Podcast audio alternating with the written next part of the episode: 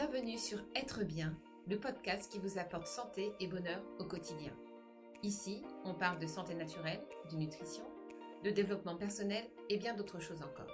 Je vous donne tous les outils pour mener une vie zen, épanouie et en pleine santé. Je suis Lydia Van Messem, naturopathe ayurvédique et coach en santé naturelle et nutrition. Je suis également l'auteur du blog Bionutrition Santé et je suis ravie de vous accueillir.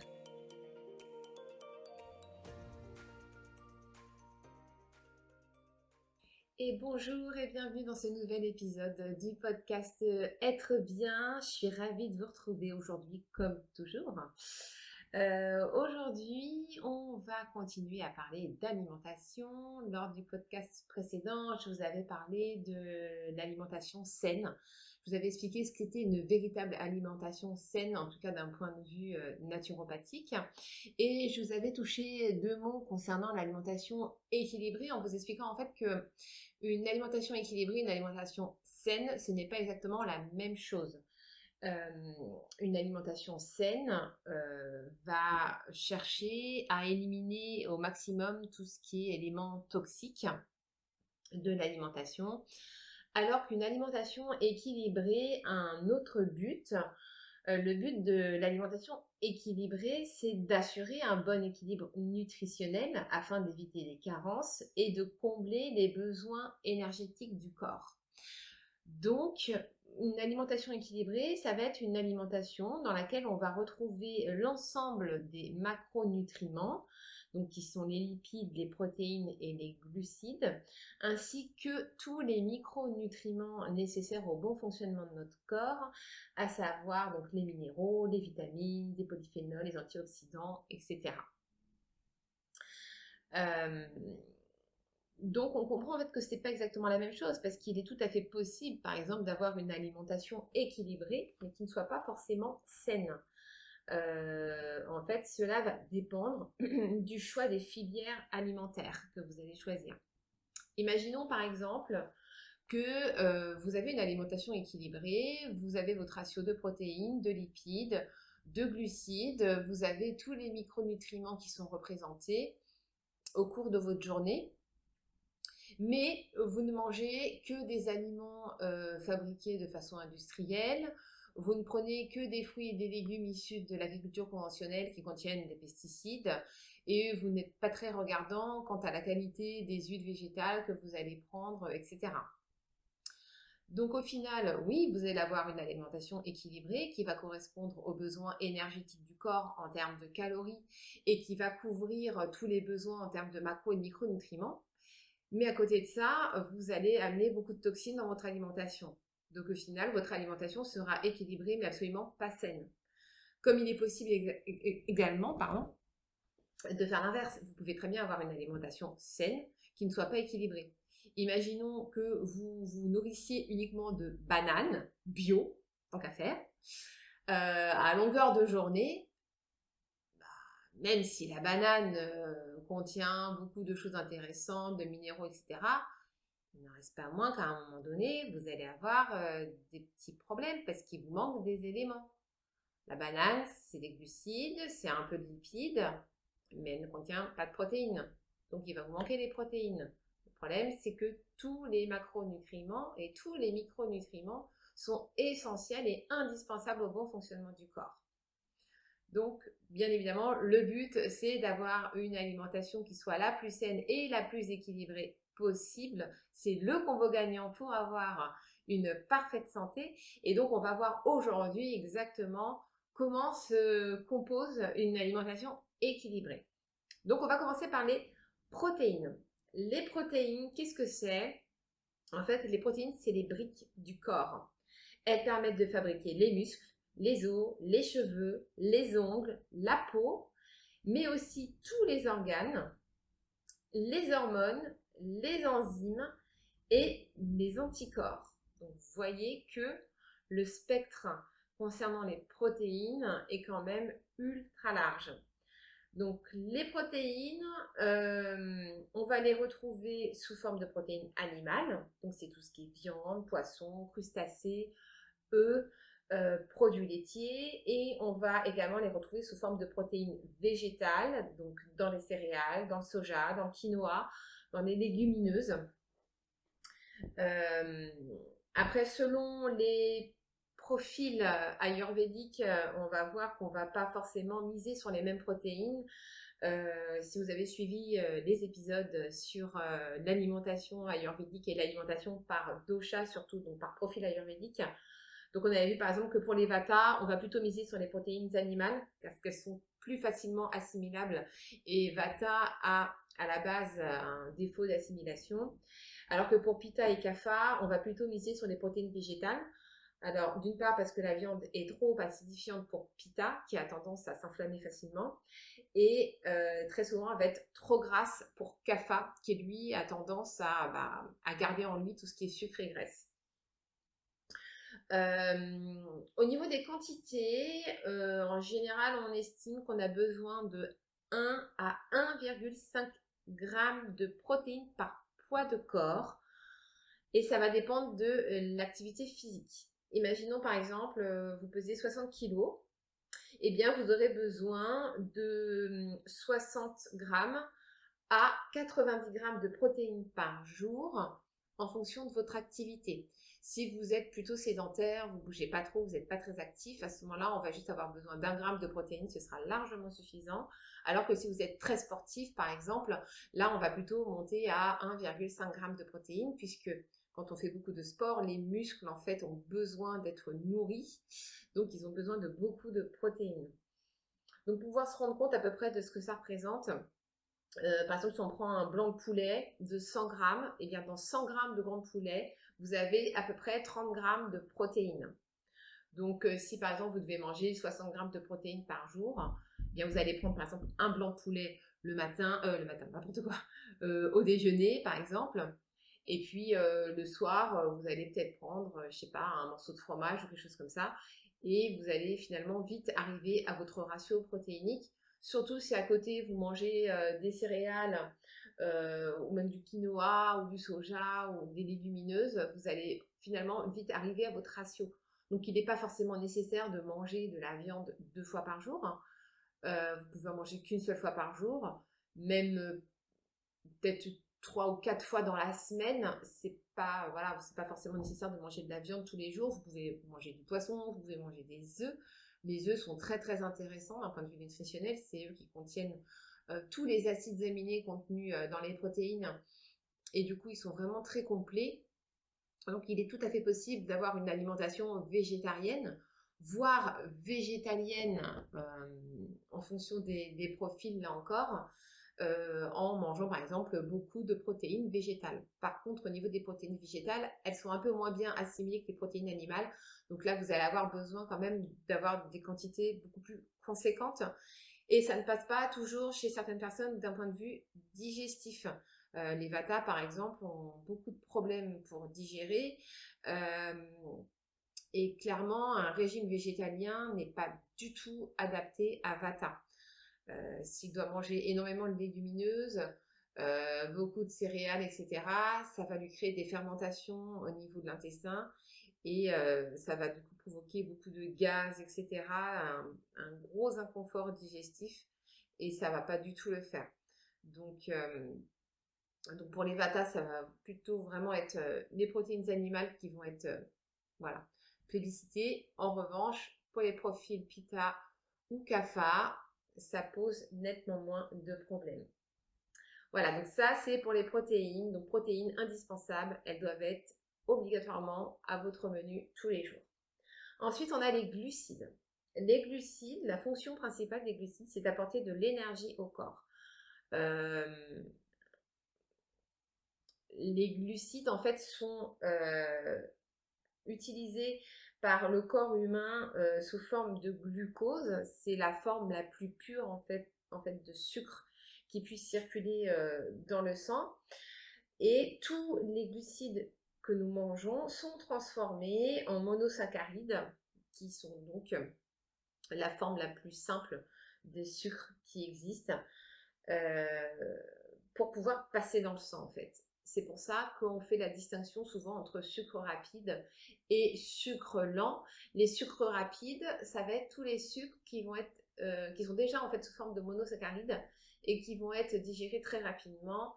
donc tout ce qui est fruits par exemple, mais également tout ce qui est sucre pur, saccharose, glucose, etc.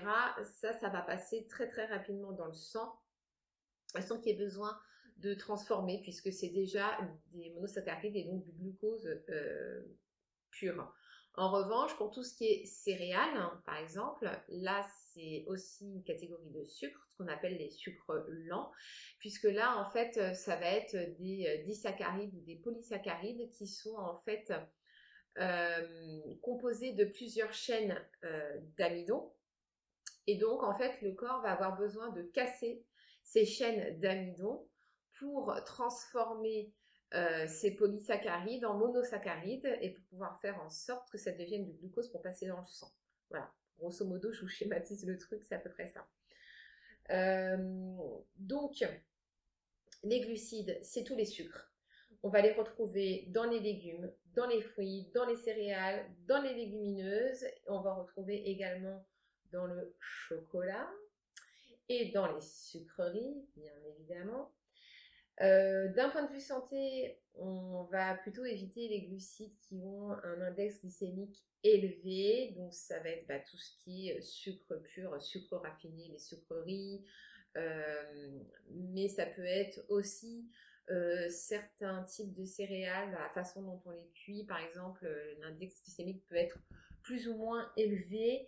Pourquoi est-ce qu'on évite les aliments euh, à index glycémique élevé? Tout simplement parce qu'ils fatiguent le pancréas de façon inutile puisqu'ils vont demander en fait une plus grosse décharge d'insuline. Donc, euh, qui dit décharge d'insuline euh, dit bah, forcément que le pancréas est mis à, est mis à rude épreuve pour en fournir. Et du coup, ça va fatiguer l'organisme de manière générale parce qu'on va se retrouver en fait à faire le yo-yo avec sa glycémie. Euh, à chaque fois qu'on consomme des aliments à IG élevé, surtout de façon isolée, euh, c'est-à-dire sans rien d'autre à côté euh, au niveau alimentation, on va créer un pic de glycémie, c'est-à-dire que le sucre, le taux de sucre en fait dans votre sang va monter en flèche. Donc là, le pancréas va fournir énormément d'insuline pour pouvoir permettre à tout ce sucre de pénétrer à l'intérieur de vos cellules. L'insuline, c'est l'hormone qui permet au sucre de pénétrer à l'intérieur des cellules et donc de venir nourrir vos cellules et de vous fournir de l'énergie. Euh, le problème, c'est que la décharge est tellement forte que le sucre va pénétrer dans les cellules à la vitesse de la lumière et du coup, vous allez vous retrouver avec une chute réactionnelle, ce qu'on appelle une hypoglycémie réactionnelle, c'est-à-dire que le taux de sucre va tellement baisser de façon drastique dans votre sang que vous allez avoir besoin à nouveau de remanger du sucre pour pouvoir remonter le taux de sucre. Et le problème, c'est que ça peut provoquer des malaises, euh, des tremblements, des sueurs, euh, voire des évanouissements. Donc, c'est pas très, c'est pas très confortable et ça fatigue énormément l'organisme et c'est pas du tout bon pour votre corps. Donc euh, voilà, on va faire attention à ça. Je, reviendrai sur cette histoire d'index glycémique dans un podcast où vraiment ce, qui sera consacré à, cette notion parce que c'est un peu compliqué et il faut vraiment prendre le temps de, de l'expliquer. Alors au niveau des quantités pour les glucides, donc on va miser surtout sur beaucoup beaucoup de légumes. Au niveau des fruits, on va se contenter de 2 à 3 fruits par jour maximum parce qu'ils hum, contiennent quand même du sucre. Euh, alors même si c'est du fructose, c'est du sucre naturel, ça n'en reste pas moins du sucre malgré tout. Euh, et certains profils, encore une fois, d'un point de vue d'Ayurveda, euh, vont avoir plus de mal avec les fruits. Je pense en particulier au Vata, par exemple. Le, goût sucré convient très très bien au Vata. En revanche, niveau digestif, pour tout ce qui est fruits crus, c'est compliqué. Donc euh, voilà, on va se limiter à deux fruits par jour et ce sera très bien pour les Vata. On va également euh, prendre des céréales complètes et ou des légumineuses pour avoir une énergie plus durable et euh, pour tout ce qui est petite douceur, pâtisserie, etc. Là, on va plutôt les manger de façon occasionnelle. un point important, c'est très important en fait de mixer des légumes avec des céréales pour assurer une libération progressive du sucre dans le sang.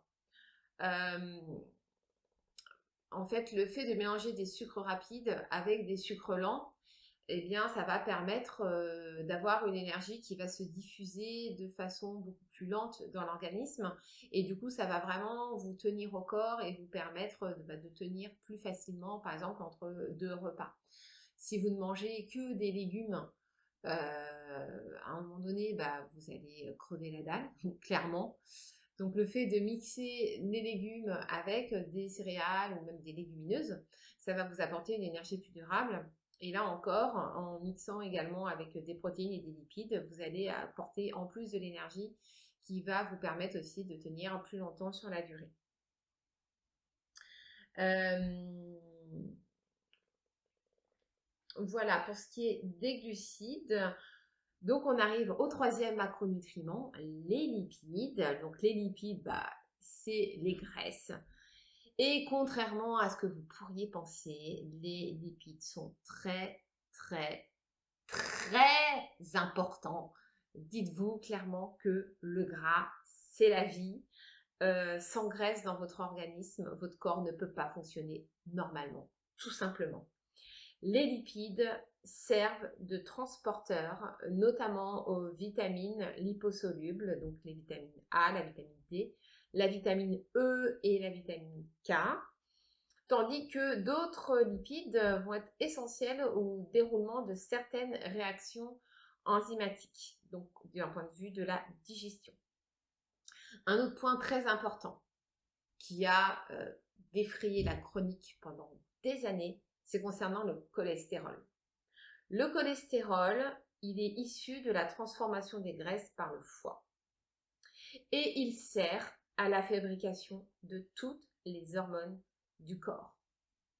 Donc c'est juste pour vous dire l'importance majeure du cholestérol. Si vous n'avez pas suffisamment de cholestérol dans votre sang, vos hormones ne pourront pas être fabriquées de façon optimale. Vous allez avoir un manque au niveau hormonal, vous allez créer des déséquilibres hormonaux et ça va avoir tout un tas de répercussions sur le fonctionnement de votre corps.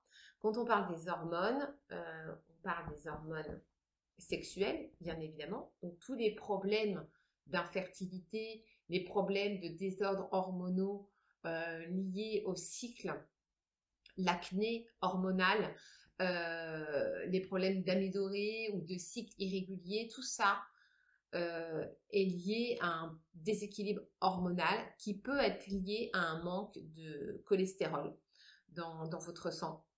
Euh, mais ça participe également à la construction des hormones euh, thyroïdes qui sont ultra importants pour réguler le métabolisme, réguler la température du corps, réguler les cycles veille et sommeil, production de sérotonine, dopamine, etc. Tout ça, ça passe par la thyroïde. Donc c'est juste ultra important. Et vous avez également tout ce qui est production d'hormones par les glandes surrénales. Et là, je pense en particulier à la production de cortisol, d'adrénaline, euh, mais aussi euh, des hormones euh, qui sont en opposition au, au cortisol et à l'adrénaline, pardon, qui sont les hormones du stress vous avez une hormone qui est en opposition à ces deux hormones-là, qui est l'aldostérone. Et l'aldostérone permet justement de rééquilibrer la balance d'un point de vue euh, euh, d'un point de vue psychique en fait, d'un point de vue de l'équilibre psychique. Si vous avez trop de cortisol et trop d'adrénaline, vous allez être en pression en permanence et ça peut vous mener au surmenage. Et si vous avez très peu d'aldostérone à côté de ça qui est fourni, eh bien, vous n'allez pas pouvoir rééquilibrer la balance. L'aldostérone, elle, elle va être produite par le système nerveux euh, parasympathique et euh, elle va vous permettre en fait de euh, temporiser en fait la production de cortisol et d'adrénaline et de rétablir l'équilibre d'un point de vue nerveux et psychique. Donc, vous voyez que le cholestérol euh, est juste ultra important. Sans cholestérol, vous ne pouvez pas fabriquer toutes ces hormones. Et donc, vous allez entraîner des déséquilibres majeurs dans votre corps. Donc, c'est très, très, très important d'avoir du gras dans son alimentation. Troisième point ultra important concernant les graisses, elles nourrissent votre cerveau. Il faut savoir que le cerveau est composé à 60% de gras. Donc, c'est dire si le gras est important pour le fonctionnement du cerveau et plus vous ajoutez de gras dans votre alimentation et plus vous allez protéger votre cerveau des maladies neurodégénératives euh, comme Parkinson, Alzheimer, euh, euh, tout un tas de maladies comme ça, qui, voilà, les démences, séniles, etc. Donc c'est très très très important d'avoir du gras dans votre alimentation. Alors quelle graisse est-ce qu'on va choisir? Puisqu'évidemment il ne s'agit pas de manger n'importe quel type de gras. On va choisir des graisses végétales qui soient le plus possible riches en oméga 3. Donc ça va être tout ce qui est euh, huile de lin, huile de colza, huile de noix, huile de chanvre, euh, huile d'avocat. Vous avez également l'huile d'olive qui, elle, ne contient pas d'oméga 3 mais contient euh, de l'oméga 9 qui est un autre type d'acide gras essentiel. Vous allez également choisir des graisses saturées. Donc les graisses saturées, en fait, c'est le gras animal.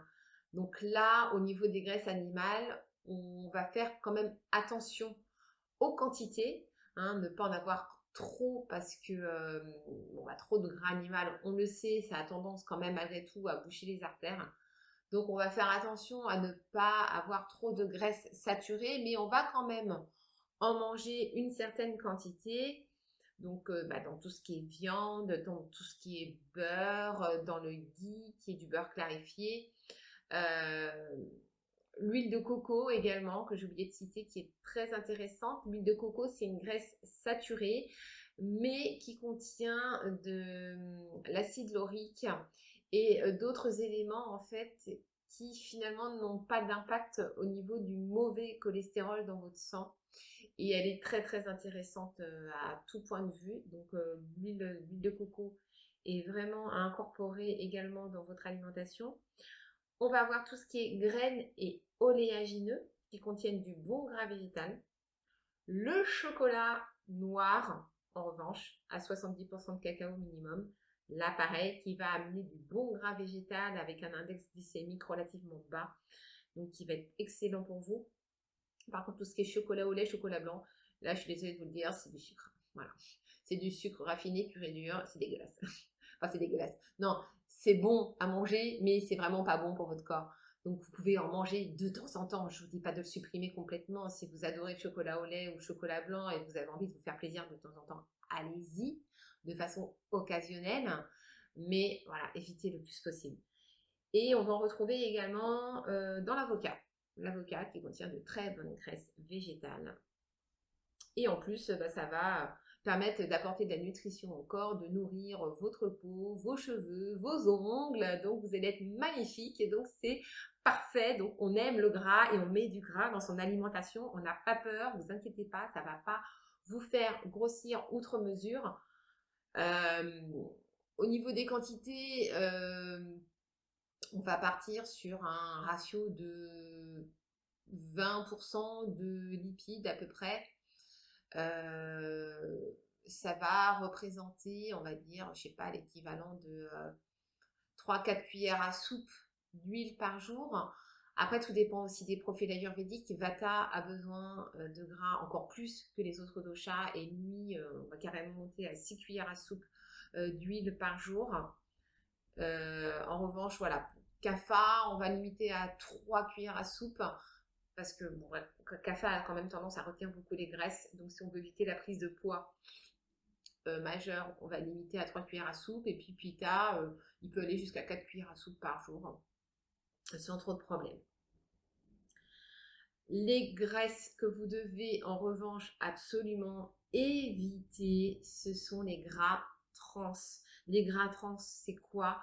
C'est les graisses transformées que vous allez retrouver eh bien, dans les plats euh, transformés tout près euh, des industriels, c'est toutes les margarines qui sont des graisses euh, hydrogénées, transformées, qu'on a resolidifiées pour donner l'aspect du beurre. Mais du coup, bah, c'est des graisses qui ont été ultra transformées et ça, c'est vraiment c'est un poison pour le corps. Et l'huile de palme, qui est une graisse saturée qui n'est vraiment pas bonne non plus pour le corps. Donc celle-là aussi, on va beaucoup l'éviter. Voilà, c'est les trois types de gras qu'on va éviter au maximum. Donc vous l'avez compris, euh, achetez vos aliments bruts, euh, non transformés. Préparez tout vous-même, cuisinez tout vous-même, transformez vous-même vos plats. Vous savez exactement ce que vous mettez dedans. Ça, c'est pour la partie macronutriments. Donc, il vous faut ces trois éléments-là dans tous vos repas. Donc, protéines, glucides, lipides. Hyper important. Euh, maintenant, les micronutriments, donc en opposition aux macronutriments. Les micronutriments, en fait, c'est tout, tout ce qui va être important au fonctionnement de vos organes, euh, de votre corps. Donc, on va retrouver euh, les minéraux, donc tout ce qui est calcium, magnésium, zinc, fer, sélénium, silicium, manganèse, cuivre, iode, potassium. Dans les micronutriments, on va également retrouver tout ce qui est euh, vitamines, bien évidemment, vitamine A, toutes les vitamines du groupe B, la vitamine C, la vitamine D, la vitamine E, la vitamine K. Euh, et on va également euh, retrouver tout ce qui est antioxydants, euh, polyphénols, qui sont en fait des, des, aliments qui vont vous permettre de lutter contre la formation de radicaux libres et contre le vieillissement prématuré. Donc autant dire que les micronutriments sont presque tout aussi importants que les macronutriments. En fait, les macronutriments, ça va vous permettre de euh, combler tous les besoins énergétiques du corps. Et les micronutriments, ça va assurer le bon fonctionnement de vos organes, de vos cellules, etc. Donc, euh, la bonne nouvelle, c'est que les micronutriments sont présents dans tous les aliments, donc dans des quantités variables et pas dans tous les aliments, c'est-à-dire que dans certains aliments, vous allez avoir beaucoup de potassium et de calcium par exemple, mais vous n'allez pas avoir d'iode ou de cuivre. Euh, vous allez avoir de la vitamine C dans certains aliments, pas dans d'autres. Et c'est pour ça que c'est important d'avoir une alimentation qui soit la plus variée possible vous allez manger absolument de tout. Pareil au niveau des légumes, c'est important de varier les légumes que vous allez manger et de ne pas manger tout le temps le même légume parce que vous n'allez pas retrouver les mêmes micronutriments euh, selon, selon les aliments, pareil pour les fruits, etc. etc.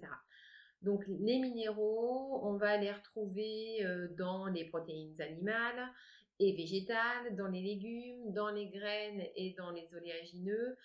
Euh, les vitamines, on va les retrouver dans les fruits, dans les légumes, dans les légumineuses, dans les céréales, euh, dans les protéines animales un petit peu et euh, également dans les graisses, en particulier pour la vitamine E et euh, tout ce qui est euh, aliments antioxydants, polyphénols, etc., on va en retrouver euh, principalement dans tout ce qui est légumes et fruits.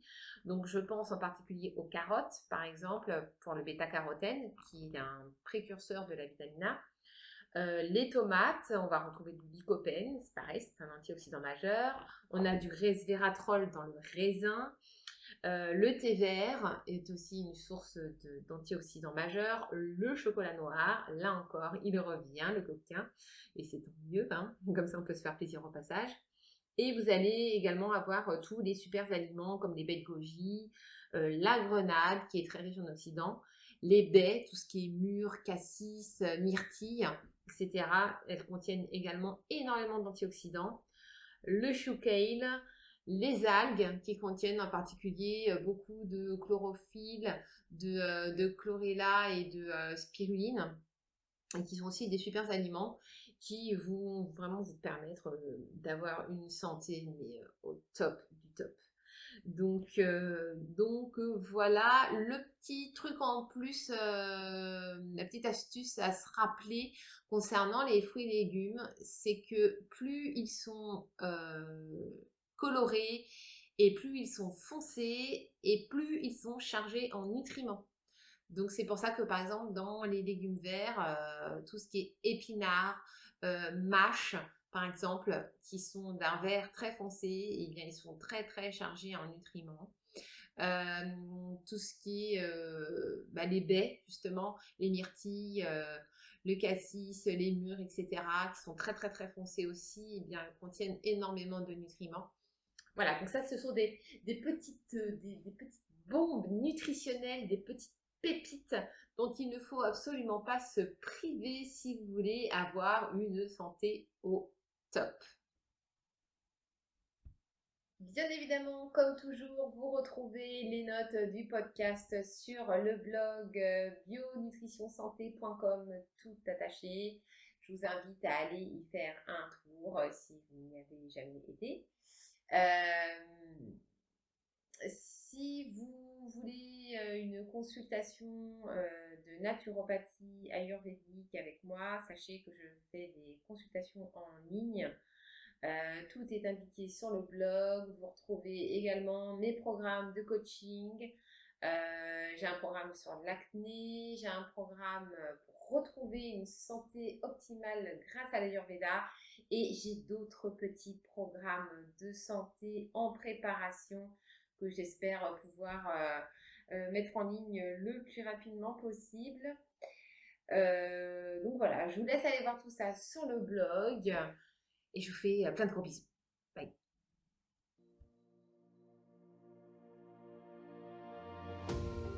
Et voilà, j'en ai fini avec cet épisode. J'espère qu'il vous a plu et inspiré. Si c'est le cas et que vous souhaitez me soutenir, n'hésitez pas à laisser un avis 5 étoiles sur Apple Podcast ou un petit pouce bleu si vous m'écoutez sur YouTube. Et n'oubliez pas de vous abonner au podcast sur la plateforme de votre choix. Vous pouvez également me retrouver sur le blog www.bionutritionsanté.com ainsi que sur ma page Facebook et mon Instagram. Tous les liens sont sur le blog. On se retrouve très prochainement pour un tout nouvel épisode et en attendant, prenez soin de vous. Namasté.